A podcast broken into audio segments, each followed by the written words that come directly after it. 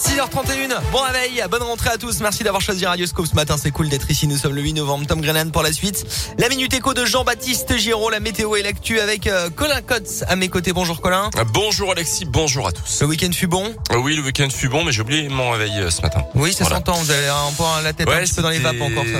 Ouais, c'était un peu compliqué. Enfin, en fait, lundi dernier, c'était le 1er novembre et Yes. je travaillais pas, donc j'ai enlevé mon réveil pour le lundi et... bah, Et vous l'aviez pas remis ce matin. Exactement. Et votre horloge naturelle s'est dit, oh, faut que j'aille travailler. Et oui, faut que j'y aille. J'aurais Donc, euh, été dans, dans la mouise, hein, sans vous, je vous le dis. Ah là, Allez, on vous écoute le journal complet. Et à la une de l'actualité, ce lundi matin, la rentrée scolaire masquée dans le département de Haute-Loire. C'est aujourd'hui qu'entre en vigueur le retour donc du port du masque obligatoire pour les élèves, euh, comme dans 38 autres départements euh, d'ailleurs, là où le taux d'incidence est supérieur à 50 cas de Covid pour 100 000 habitants. Emmanuel Macron, lui, va s'adresser aux Français demain soir à 20h pour faire le point sur la situation sanitaire.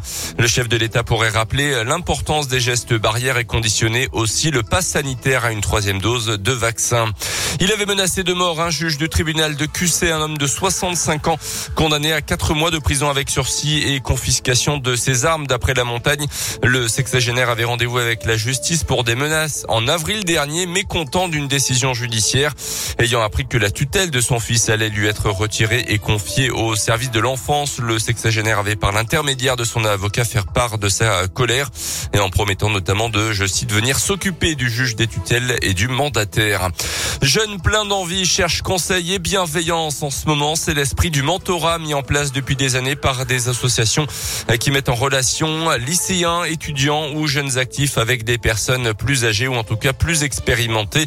Séduit par l'idée, le gouvernement a débloqué 30 millions d'euros dans le cadre du plan Un jeune, un mentor. Et parmi les associations lauréates, on retrouve Article 1 qui agit en faveur de l'égalité des chances. L'association s'est engagée à accompagner 20 000 jeunes cette année sur tout le territoire. Euh, problème, en Auvergne-Rhône-Alpes, 500 jeunes sont actuellement en attente de la perle rare, justement. Euh, Pourtant, pour Héloïse Monet, directrice régionale de l'association, pour le mentor également, l'engagement est gagnant-gagnant. On l'écoute. Quelqu'un qui va les aider soit pour euh, chercher un stage, une alternance, c'est-à-dire relire leur CV, leur lettre de motivation, les conseiller sur l'école professionnelle, etc. Soit pour des conseils en langue, soit pour euh, juste du soutien moral parce que c'est pas tous les jours facile de suivre le rythme dans les études, surtout si on est le premier de sa famille à se lancer dans ce dans ce grand défi. Donc c'est un engagement pour les mentors qui est assez léger, mais euh, qui est très très important pour les jeunes. Et surtout, ce qu'on constate aujourd'hui, c'est que les mentors professionnels qui accompagnent des jeunes en retirent au moins autant que leurs jeunes. Et donc aujourd'hui, oui, ce sont 500 mentors qui nous manquent en Auvergne-Rhône-Alpes pour des jeunes qui ont besoin. Et plus d'informations sur notre site internet radioscoop.com et l'application Radioscoop également. Dans l'actu également ce matin, une attente forte des victimes un mois après la publication du rapport choc de la commission euh, Sauver. Les évêques réunis à Lourdes annoncent aujourd'hui des gestes et un échéancier de mesures pour lutter contre la pédocriminalité dans l'église. Les 120 évêques doivent adopter ces décisions dans la matinée lors d'un vote à huis clos en conclusion de plusieurs jours de travail.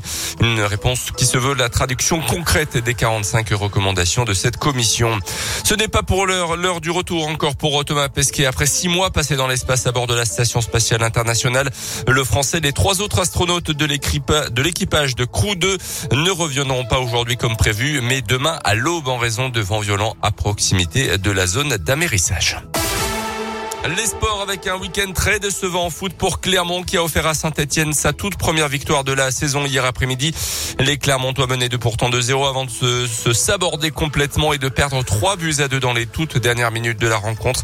Et Clermont n'a plus qu'un petit point d'avance sur le premier non relégable. Par contre, en rugby à l'ASM, ça va beaucoup mieux avec une victoire bonifiée contre le RC Toulon hier au Michelin. euh, 31 à 16. Bravo aux Clermontois. Ouais, c'est mieux que le Clermont Foot parce Ah oui. que C'était pas terrible, hein incroyable. Oh là là. Incroyable. Oublier. on m'a on m'a téléphoné, enfin je, je suis parti hier de, de ma maison, il y avait 2-0 pour nous. Ah oui. Euh, on m'a téléphoné, on me dit "Oh, t'as vu Saint-Etienne, ils ont gagné." "C'est pas possible." C'est une blague. Non, c'est pas possible. Avec un, Et avec en, deux buts, en un quart d'heure, bah si. deux, Oui. deux buts dans les dernières minutes. Hein, Ouais, ça, ouais, ils ont marqué Voilà, à la mais c'est 92 et voilà. 95e. C'est possible. Ouais.